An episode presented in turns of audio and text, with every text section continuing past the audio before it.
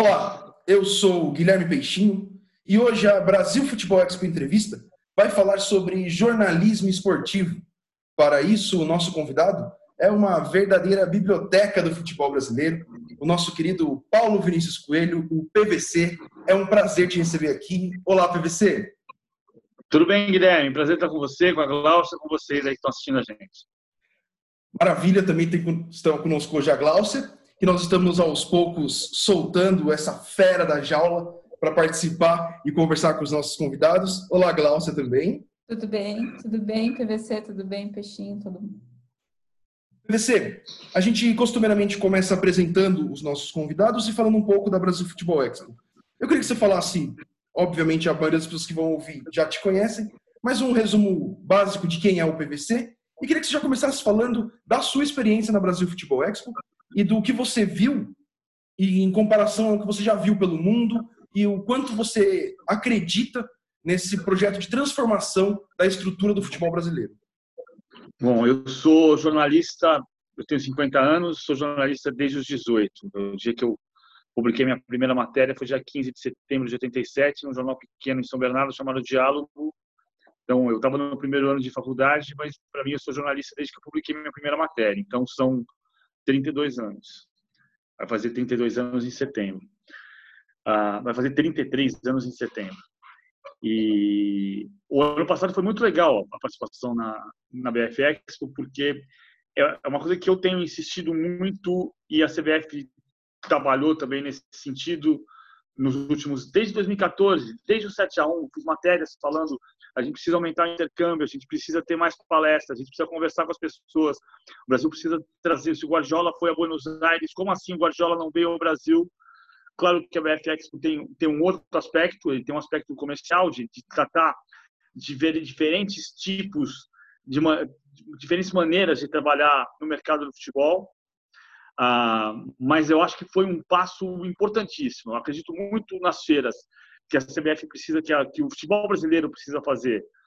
De um lado, o, o, ponto, o aspecto comercial, de aprendizado, de lidar com, com marketing, de lidar com publicidade, de lidar com novas, novas capacidades de receita, de trabalhar com conhecimento de preparação física, com conhecimento de, de imprensa, que foi o que o projeto se, se, se uh, uh, propôs a fazer no ano passado. E do outro lado, numa outra mão, também ter as, as, palestras técnicas, como veio aqui já o Fábio Capello, como veio o Marcelo Bielsa, que eu torço para que venha o José Mourinho, para que venha o Jürgen Klopp, para que venha a Guardiola, para a gente poder a, a, aumentar o debate, melhorar o nível do debate. PVC, já aproveitando o gancho da sua fala, então, queria que você começasse falando um pouco do, do comparativo do que você vê no mundo e no Brasil, de pontos positivos e negativos, isso no, no nosso, no nosso âmbito de jornalismo esportivo. É, nossa mídia, nossa imprensa, ela é mais chata do que as outras, ela é mais, ela cobra mais que as outras, ou a gente é muito bonzinho com determinados aspectos. Como você enxerga a atuação da, da imprensa brasileira nesse comparativo da imprensa mundial, como, como ela vê o futebol? Bom, eu acho que, primeiro é importante dizer que eu não sou dono da verdade. Né? Então, eu tenho uma maneira de ver. Acho que o mundo hoje está muito parecido. Ah, outro dia eu ouvi um depoimento de, do Serginho Xavier falando sobre quando ele conversava com os caras do Marca na Espanha, e os caras do Marca e do Mundo Deportivo diziam para ele sobre as manchetes dos jornais de lá que, olha, a manchete não precisa ser verdade, ela só não pode, ela só não pode ser mentira. Ou seja, eu não concordo com isso. Eu não concordo com isso. Eu só acredito numa manchete que eu vou fazer que reflita uma, uma verdade. Ah, eu tenho que ter uma notícia, eu tenho que ter uma história para contar. A gente conta histórias ah, em mídias diferentes, em jornal, em televisão, em rádio. O tempo para você fazer isso é diferente, a capacidade de aprofundar. Você tem que ter profundidade em todas essas mídias, mas com capacidades diferentes, tempos diferentes para fazer. Você pode fazer uma matéria de oito páginas numa revista e ter que condensar essas, esse conteúdo em 30 segundos na rádio, mas você pode contar a mesma história, claro que sem o mesmo refinamento. Uhum. Ah, e a história tem que ser verdade, a história tem que ser de verdade. A gente tem que ter compromisso com a história. A história tem que ser saborosa. A gente contando uma história que vai, quanto mais conhecimento você tiver, mais você vai ligar pontos e melhorar a sua história. Oswaldo Alvarez morreu ah, nesta segunda-feira vítima de câncer no filho. Oswaldo Alvarez foi o técnico que lançou o Oswaldo no Mojimirim, foi o técnico que lançou o Kaká no São Paulo. Eu já melhorei a história. Então, agora, eu acho que a vida está muito igual no planeta, né? no sentido de as pessoas estão se acostumando a uma ideia de que fazer jornalismo é dizer eu acho. E de fazer jornalismo não é dizer eu acho. A gente precisa ter compromisso com a informação certa e com a análise correta. E a análise tem que estar baseada em alguma informação que você apurou. Ou a... que você tem ali. E aproveitando que você falou das mídias, né, nessas, nessas diferentes formas de se comunicar, como é que você vê a transição, você que participou desde o jornal impresso para a TV e hoje em dia a internet? Então, as pessoas falam que eu sou um cara multimídia. Eu não sou multimídia, eu sou multiplataforma. É, eu até faço uma imagem na rua e, e subo. Assim, hoje, quase que eu fiz isso, com uma imagem de um trio elétrico que estava na Barra da Tijuca no sábado, em meio ao isolamento social. Ah, eu fiz a imagem, eu pedi para subir, aí o cara me falou, olha, só posso publicar com crédito. Eu falei, essa imagem é minha, pode publicar, pode subir, eu ponho, a imagem é minha. Aí eu fiquei com medo de o cara que está no, trio elétrico querer processar porque ele aparece na imagem e acabei não usando, mas quase que eu usei. Mas é raro fazer isso, porque é uma foto minha, uma imagem que eu fiz. Ah, o que eu acho que eu consegui aprender foi a, a isso que eu falei há pouco, que é a tentar construir o mesmo conteúdo ah, para mídias diferentes, para plataformas diferentes.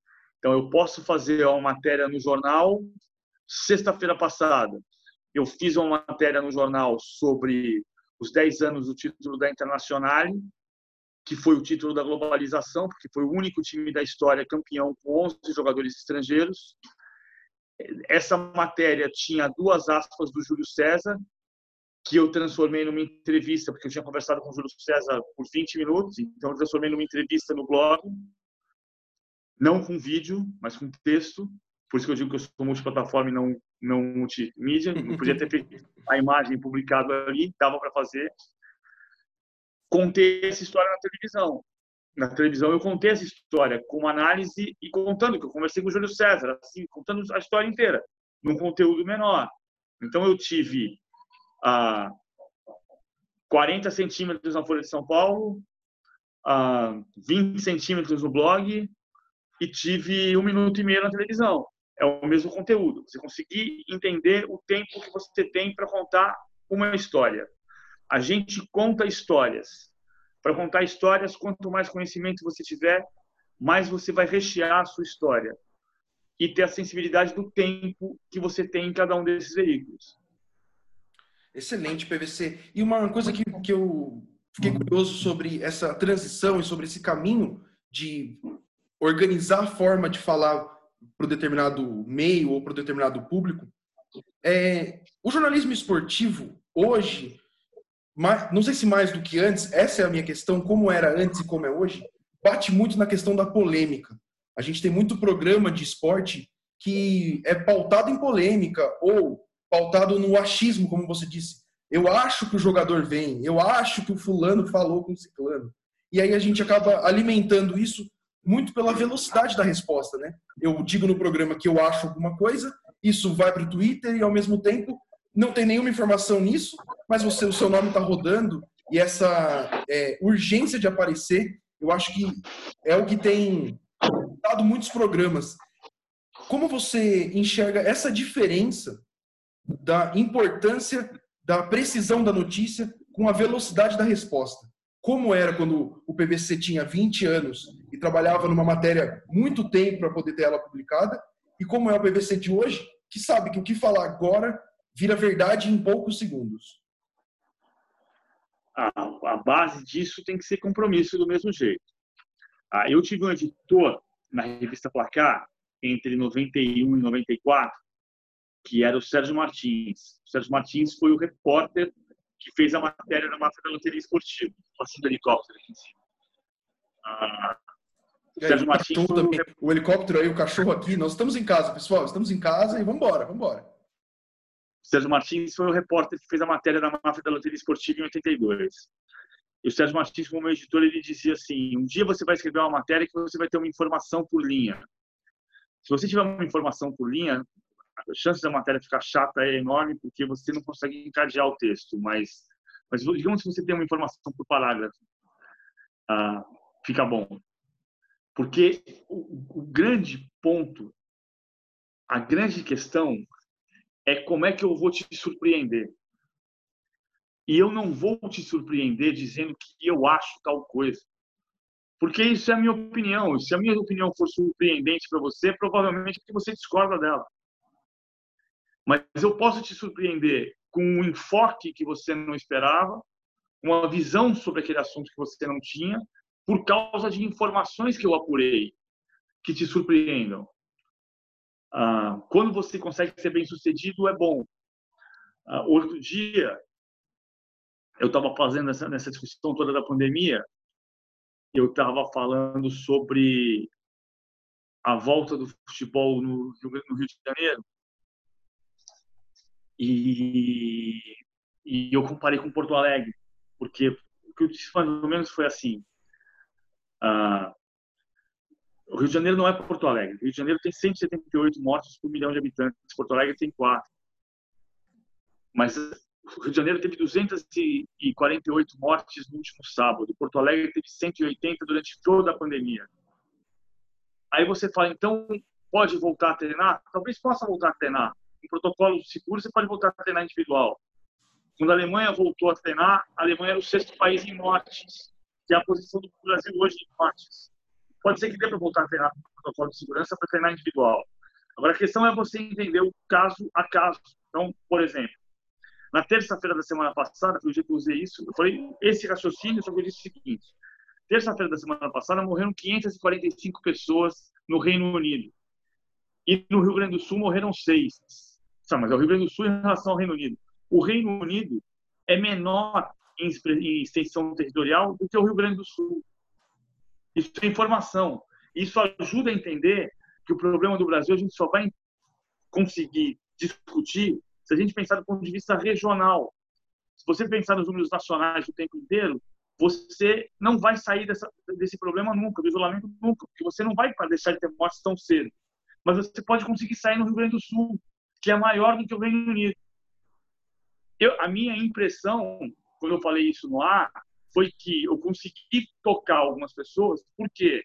Porque tem informações, você pode discordar do meu ponto de vista, de Sim. poder voltar a treinar com o protocolo seguro ou não. Mas, em algum ponto, você pode ter se surpreendido, porque talvez você não soubesse que o Rio Grande do Sul é maior do que o Reino Unido, talvez você não soubesse que o Reino Unido teve 345 mortes, 545 mortes naquele dia, e o Rio Grande do Sul teve 6, e talvez você passe a concordar que precisa olhar do ponto de vista regional. Então, eu, eu, eu te dei, você não precisa concordar comigo, mas eu te dei um enfoque meu, particular, com base em informações que eu fui coletar, que estão disponíveis, estão aí. O problema é que as pessoas não estão indo atrás dessas informações. É uma dificuldade de pegar as informações regionais. Né? Você ouve o tempo inteiro avaliado pela informação. Morreram 653 pessoas no Brasil ontem. Mas o Brasil não vai sair inteiro, sozinho, ao mesmo tempo da crise. Sim. O PVC, o, essa, essa sua posição sobre informação, eu acho que é o grande ponto do que a gente quer discutir na, nas dificuldades do jornalismo, sabe? No, nas dificuldades de caminhar, falando jornalismo de maneira geral, mas especificamente no futebol. Hoje, como jornalista esportivo, você acaba competindo com as TVs diretas dos clubes, com as informações que são é, passadas paralelamente. Então, um blogueiro, alguém que tem um canal no YouTube, como é que você hoje filtra essas informações? E você é o PVC, então você tem, tem moral, tem credibilidade, as pessoas acreditam em te passar uma informação. E como uma pessoa que está chegando ou sonha em trabalhar com isso, precisa é, conquistar esse espaço mediante esse, esse mundo de opções que se tem para falar hoje. Ah, eu, bom, é difícil essa, essa pergunta, Guilherme, porque as pessoas são, as histórias de vida são diferentes, né? Eu tive uma sorte muito grande de ter sido formado na Editora Abril. E numa época em que a Editora Abril formava muito, muito bem suas pessoas, porque eu, eu convivi com gente muito boa. Né? Eu convivi com o Carlos Maranhão, eu, ouvindo palestra dele, eu convivi com o Sérgio Martins, com o Álvaro Almeida, eu convivi com eu convivi com, o Celso Zelt, depois eu convivi com o Zé Trajano, eu convivi com o Juca Fúria, eu convivi com o Divino Fonseca, Leme Martins, eu convivi com gente no ambiente. A editora Abril era muito sedutora também, porque você entrava no prédio, você olhava para o lado e você via gente que ser jornalistas, não modelos. Assim, uau, olha quem está aqui. Então, por exemplo, se eu tivesse sido formado numa rádio do interior, ah, com, com toda a qualidade das pessoas com as quais eu poderia ter convivido, a minha formação seria diferente. Ela podia ser até melhor do que a formação que eu tive, mas ela seria diferente. Ah, eu falei assim, a história do Sérgio Martins de dizer você vai fazer uma matéria um dia com uma informação por linha. Então, eu entendi que o que me diferencia é a informação. Ah, não era para ser se todo mundo trabalhasse com informação o tempo inteiro, a informação estaria muito mais disponível. Sim. Então, desse ponto de vista mais, é, é, é, desse ponto de vista, o fato de ter muita gente falando, eu acho isso um absurdo, eu acho aquilo tenebroso, eu acho aquilo outra coisa, ah, eu também acho uma porção de coisas, mas o que eu tento fazer, eu acho que é a posição do jornalista, é a maneira que eu acredito fazer jornalismo, repito, eu não sou dono da verdade, é tentar descobrir a informação. É tentar ligar para o presidente do Madureira e descobrir se ele vai voltar a treinar amanhã. E descobrir que ele acha que é mais seguro o jogador dele estar tá treinando porque o jogador dele está dirigindo o Uber no meio da pandemia. Tem uma história. Tem uma história diferente.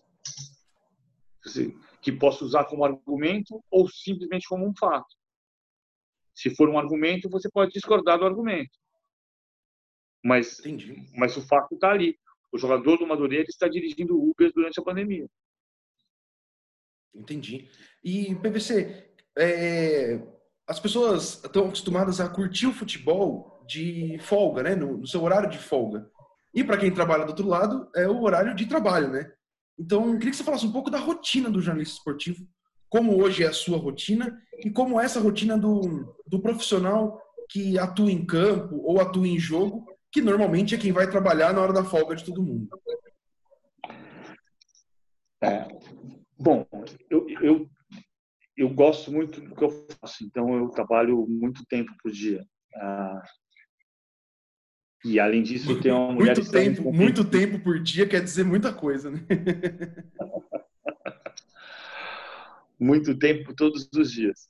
Uh, e eu tenho uma mulher extremamente compreensiva, então assim, ela, ela ela, é, ela entende que eu entende que eu estou fazendo e aceita. Mas embora ela muitas vezes reclamasse no passado, por que que você está, você trabalha no domingo? E eu falava assim, como só eu? O garçom que está servindo a gente também, também está trabalhando. Ah, hum, mas assim, é, é legal você ter a percepção de como você está pensando nisso o tempo inteiro se você lê uma notinha de alguma coisa, você liga. Se faz o liga os pontos mais rápido.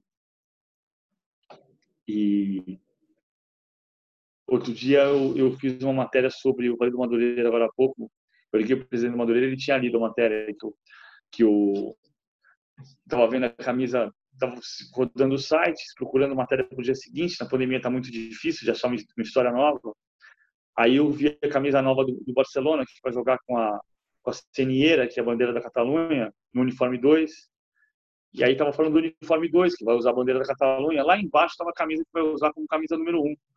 E a camisa azul e grená, mas com friso amarelo, dividindo as listas. Uhum. Falei, a camisa do Madureira. aí, aí eu escrevi um texto do nada, que, que era assim, Lionel Messi, quem diria, foi parar em Madureira. Que tinha, que tinha a peça, né? Tinha a peça que era E Greta Garbo, quem diria, foi parar no Irajá, que é uma peça dos anos 70. E, enfim, quando você está passando muito tempo vendo as coisas, você está ligando, você tá, às vezes você descobre numa notinha uma coisa que pode ser uma matéria.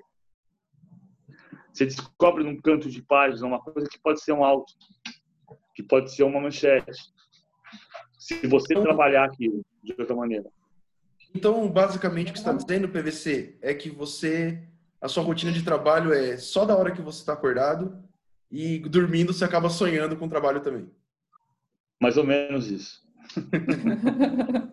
Mas é outra coisa, você falou, você falou disso, fiquei pensando numa outra, um outro exemplo que eu adoro, que é, é conseguir olhar para o outro lado. É, especialmente nessa época que a gente tem ondas, né? Você, você não aceita. Democracia não é só quando você concorda comigo, é quando você discorda também. E, e às vezes a gente está vendo mesmo gente que concorda com a gente, que se você escapar um pouquinho daquele, daquele, daquela forma de pensar, ele não aceita, porque tem a vida hoje a vida vem em ondas, como dizia o Lulu Santos. Ah, então eu lembro muito de uma foto Domício Pinheiro, que era um, um repórter fotográfico do Estado de São Paulo durante muito tempo do Estadão, e o Domício era conhecido como Toque Toque. Era uma sacanagem que fazia com ele, era toque toque toque toque toque era toque-toque, porque cada, cada lugar que ele ia acontecia uma tragédia. Mas não é que acontecia uma tragédia, é que ele fotografava a tragédia. Eu conheci o Domício no final da vida dele já, e ele fotografava com uma grande angular atrás do gol. A última grande foto que ele fez, acho que foi a foto do, do Careca do Cruzeiro, atacante do Cruzeiro, em 87, que ele, com a grande angular, pegou o Careca impedido, o bandeirinha dando impedimento e o Height apontando para o meio campo, um gol validado. Mas, a, mas a, uma grande história do Domício que eu me lembro, que vai na direção disso que eu estou dizendo, vamos olhar para o outro lado, é em 64 caiu a arquibancada da Vila Belmiro, no meio de um jogo Santos e Corinthians. E todo mundo tinha a foto da arquibancada caída. E o Domício, em vez de olhar para a arquibancada, ou talvez depois de olhar para a arquibancada, ele virou a câmera dele para o campo. Então ele tinha o Pelé chorando, o Gilmar com a mão na cabeça, o Zito desesperado, porque ele olhou para o outro lado. Ele foi ver o outro lado. E, e, no fundo, o que a gente precisa tentar fazer isso também não é fazer o outro lado para gerar polêmica. Não, é tentar ter o outro lado para enxergar o outro enfoque. E, e você acredita que as mídias sociais ajudam, facilitam isso? Você que participa bem, você deve receber várias informações ou histórias.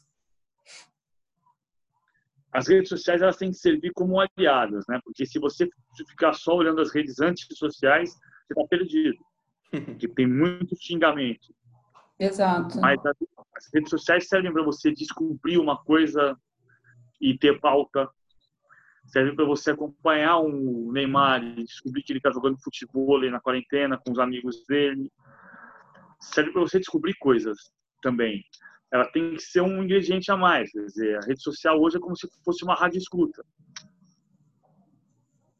Mas se você ficar levando, você não pode se basear pela onda. Ah, se eu disser isso aqui, vão falar mal de mim. Então, não, não pode ser isso.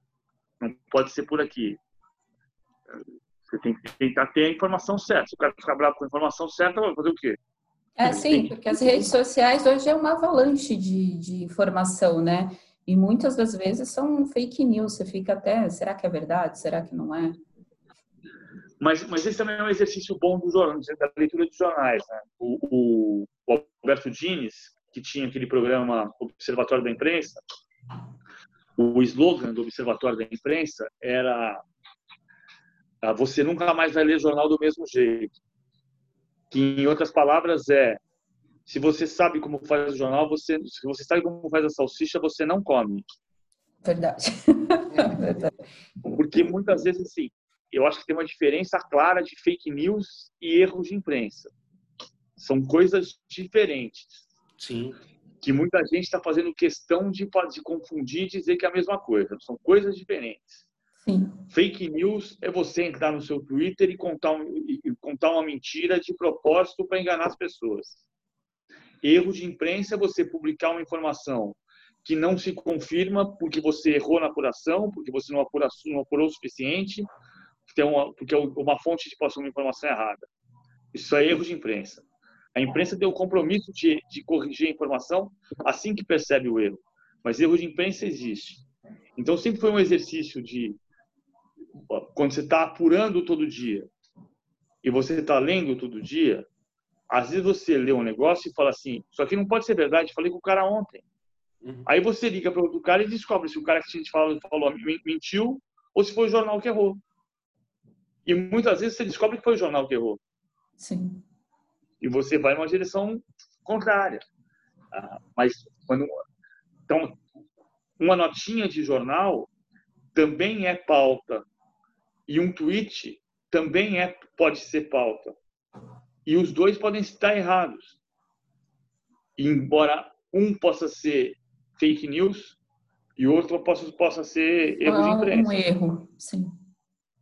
É, é, a gente caminha para uma complexidade de, de entendimento mesmo, né? De facilidade de informação. Eu, eu, enxergo muito esse o grande, o grande problema que a gente passa hoje é como você tem muita informação o tempo todo, você acaba ficando preguiçoso de saber se ela é verdade ou se ela é mentira. Porque se chegou uma informação, passou um pouco, se ela for mentira, alguém vai me contar que é mentira ou alguém vai dizer que é verdade e a gente fica um pouco acomodado. E PVC, queria falar um pouco com você sobre torcedor. É, você é um você é um pouco isento nessa briga direta. Não, você não tem grandes polêmicas ou na sua carreira não tem grandes polêmicas diretas com grandes torcidas. Acho que muito pelo respeito que você conseguiu colocar, trazendo essa verdade de eu estou fazendo meu trabalho de, de trazer informações. Como que você lida hoje com essa proximidade que fatalmente você acaba tendo, muito por conta de rede social, mas também por conta de estádio, por conta de presença nos lugares, você acaba tendo muito mais proximidade com os torcedores do que em outras épocas. Como você lida com esse contato direto com o torcedor? Graças a Deus eu nunca tive problema e nunca tive medo de estádio. Estádio é meu habitat natural. Então, eu tenho um orgulho desgraçado de eu, ter, de eu aparecer no filme do Centenário do Palmeiras, no filme do Centenário do Santos, do Centenário do Corinthians, o Soberano do São Paulo e no filme da Copa União do Flamengo. É, sinal de que eu tenho o respeito dessas pessoas, então apareço nesses lugares. Tenho um orgulho desgraçado de ir no Morumbi e ter São Paulino conversando comigo, de corintiano, santista, palmeirense, rubro-negro, botafoguense, de vez em quando nas redes sociais, as redes sociais é a rede do covarde, muitas vezes, né? então ele não aparece. Aí você publica uma informação, hoje eu publiquei uma informação sobre uma pesquisa do Ibope, Ibope Repucom, que fala que, surpreendentemente, 18% da torcida do Flamengo, do Botafogo, é formada por, uh, por rubro-negros que tem o Botafogo como segundo time. É a pesquisa do Ibope. Eu repercuti essa história e analisei a partir daí. Aí tinha os botafoguenses me xingando no Twitter, normal. Eu normalmente não, não, dou, não dou margem a responder abertamente, porque muitas, muitos desses xingadores, eles querem que você retweete. Ele tem lá 10 seguidores, aí você retweet, você responde o tweet dele, ele imediatamente passa a ter mais 100. E então eu não faço isso. Eu tento fazer, é, quando uma coisa que me incomoda, ou quando é uma coisa que eu tenho tempo, eu vou, sigo o cara e me respondo direto. Aí volta, ele volta a ter um amigo. Aí ele volta a ter um amigo. Entendi. O cara falou, você deve estar com algum problema psicológico. Aí eu respondi para ele, problema psicológico é sacanagem você dizer. Eu descrevi isso com base na pesquisa do Ibope e Repucom, e, aí, e, e fui cuidadoso e, e, carinhoso com o Botafogo para explicar que o Botafogo não virou América mas o Botafogo precisa de trabalho para recuperar o que, ele, o que ele é. Se não trabalhar, vai correr esse risco que está imposto na matéria. Aí, pronto, virou meu amigo. Temos um PVC que atua pelo lado da compreensão, tenta ser carinhoso com quem, com quem um ataca. Às vezes eu posso querer xingar, mas eu não vou xingar, não é, não, não é meu papel. Você tem muito haters? Não. Não, não tenho, não. Mas o, tweet, o Twitter é uma rede de haters, né? O Twitter. Ele o é. Twitter é, é, uma, é, uma twi é, uma, é, uma, é uma rede para te odiar de perto. É, mas tem que te conhecer, porque quando você faz o contato direto, o cara não tem coragem de te xingar. Ah. Ele te xinga só, ele te xinga só de longe. quando, quando, quando, ele percebe que você existe de verdade, ele fala assim: opa, ah, é? Foi isso que eu quis dizer?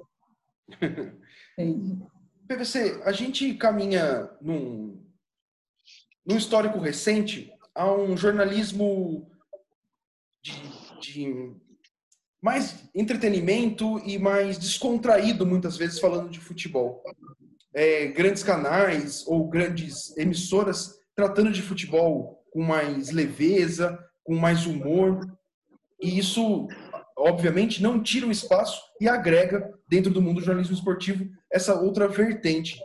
É, como você consegue equilibrar esse lado da seriedade dos dados, dos números, da informação, e também ser o cara bem visto, de ser o cara gentil, o cara que troca uma ideia, o cara que conversa, que dá risada no programa. Como você consegue equilibrar? E o que, que você acha desse, desse caminho que vem se abrindo e ganhando espaço de falar de futebol de uma maneira mais leve?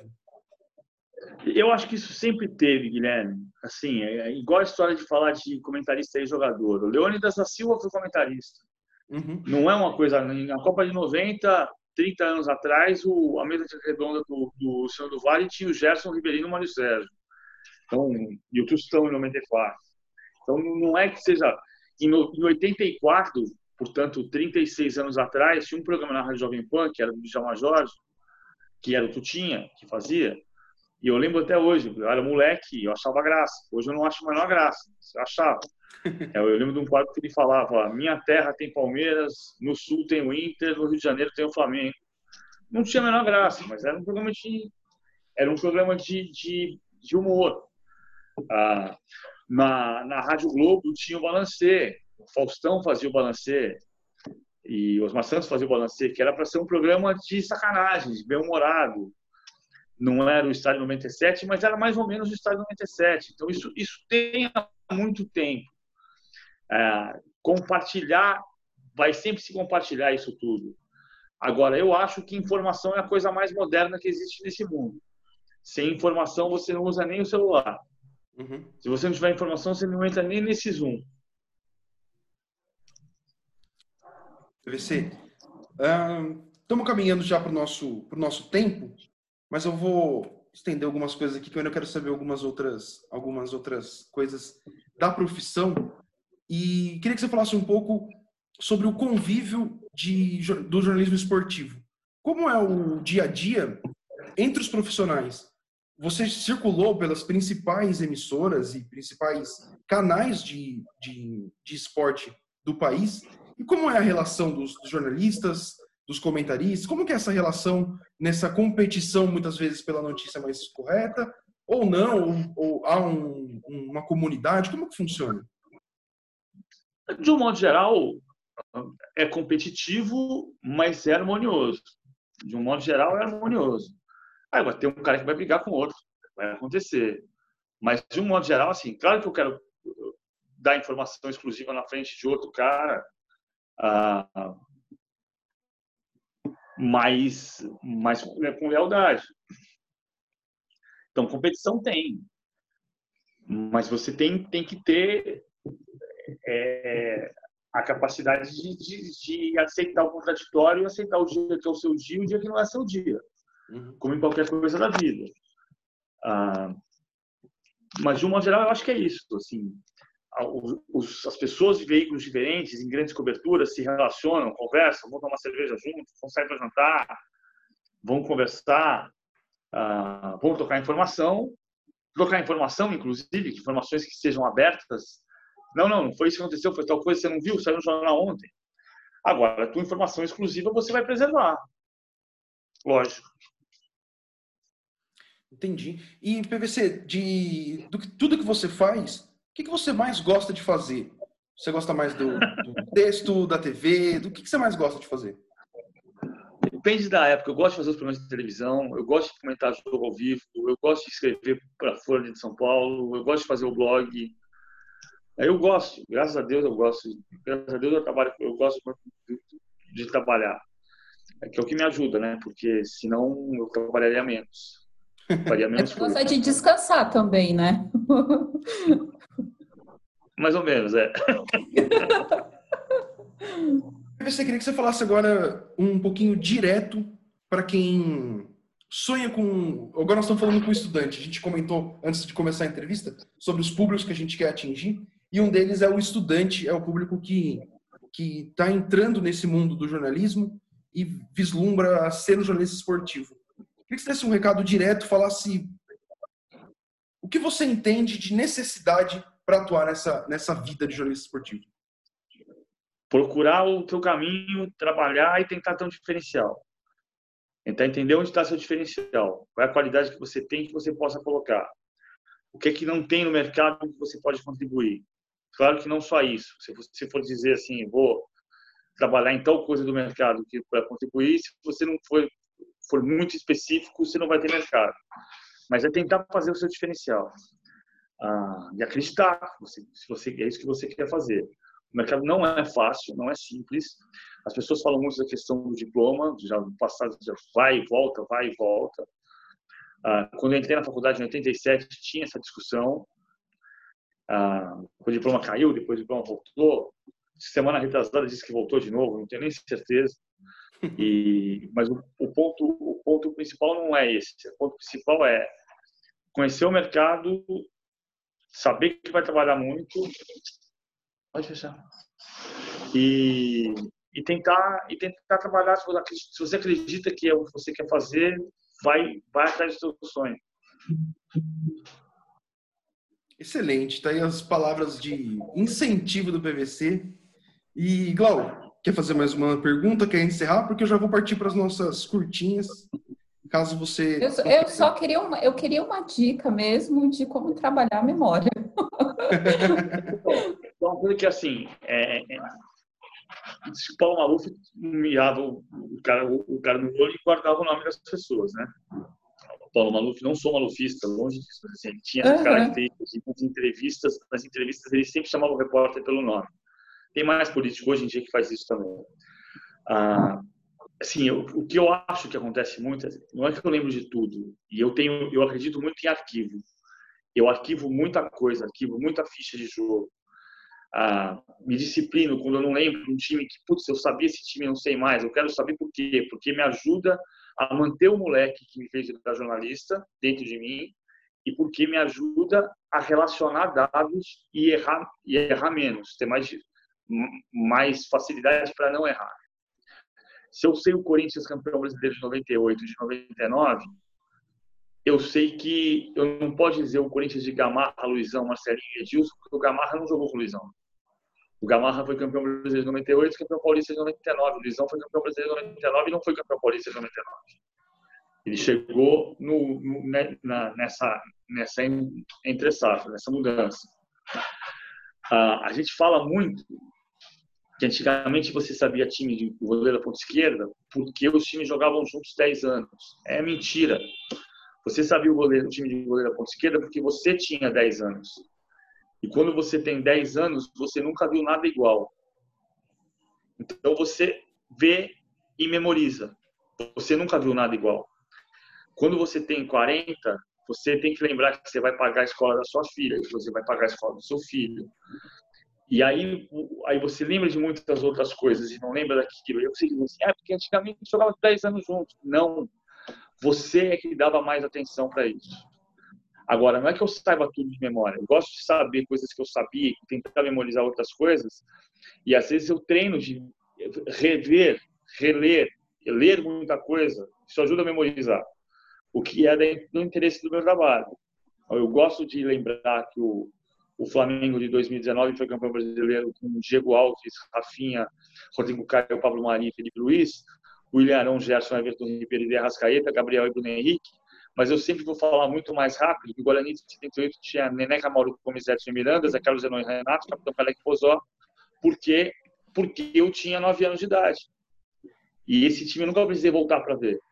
Mas hoje eu tive que voltar para ver que o Santos de 2007 foi campeão com o Fábio Costa Maldonado, Adailton Ávalos e Kleber, Rodrigo Souto, Kleber Santana, Zé Roberto e Pedrinho, Marcos Aurélio e, e Jonas, porque eu não lembrava desse time. Aí eu fui tentar lembrar. Por que lembrar? Porque me ajuda a relacionar fatos em alguns momentos que eu estou debatendo coisas que estão assim passando. Estão passando, eu consigo pegar. Acho que está respondido da sua memória, né, Glaucio? Deu para É, eu vou, eu vou tentar fazer esse exercício aí. PVC, para a gente encerrar, vamos fazer umas perguntinhas de resposta curta, rapidinho, só um bate-bola, tá bom? Primeira pergunta. O jornal impresso vai acabar? Não, ele não vai acabar. Talvez ele seja impresso na tela da internet. Mas a, eu hoje mesmo leio muitas vezes o jornal edição impressa na tela do meu celular. Mas eu prefiro ler o jornal impresso. Por quê? Porque a página do jornal hierarquiza a notícia. Excelente. Jornalistas e ex-jogadores são qualquer ex-jogador no exercício da profissão de comunicação é jornalista. Então tem compromisso, compromisso ético e com a informação. PVC, qual é a melhor década do futebol que você viu? A década que a gente não percebe que era brilhante, né? A década de 90. A gente falava mal do futebol no Brasil do mesmo jeito que o Brasil chegou a três finais de Copa consecutivas. Um parceiro de profissão que você ama? Ah, Zé Trajano. O jornalismo esportivo tem a função de informar, analisar, entreter, divertir a fazer o cara viver. Futebol, esporte. Gostei da sua resposta, tava, tava torcendo por isso. O futebol precisa de alegria e seriedade. PVC, concentração ou gandaia para arrebentar no outro dia? Normalmente, acho que a palavra-chave é seriedade. Você conhece o seu corpo. O corpo do jogador de futebol é o corpo do. é o instrumento de trabalho dele. E, e do jornalista também é, de certa maneira. Porque se você for, for trabalhar com dor de cabeça no dia seguinte, seu teu rendimento vai cair. O PVC prefere a concentração ou prefere a Gandé? Eu prefiro a concentração. Mas eu também vou para Gandaia. PVC, eu nunca mais faço.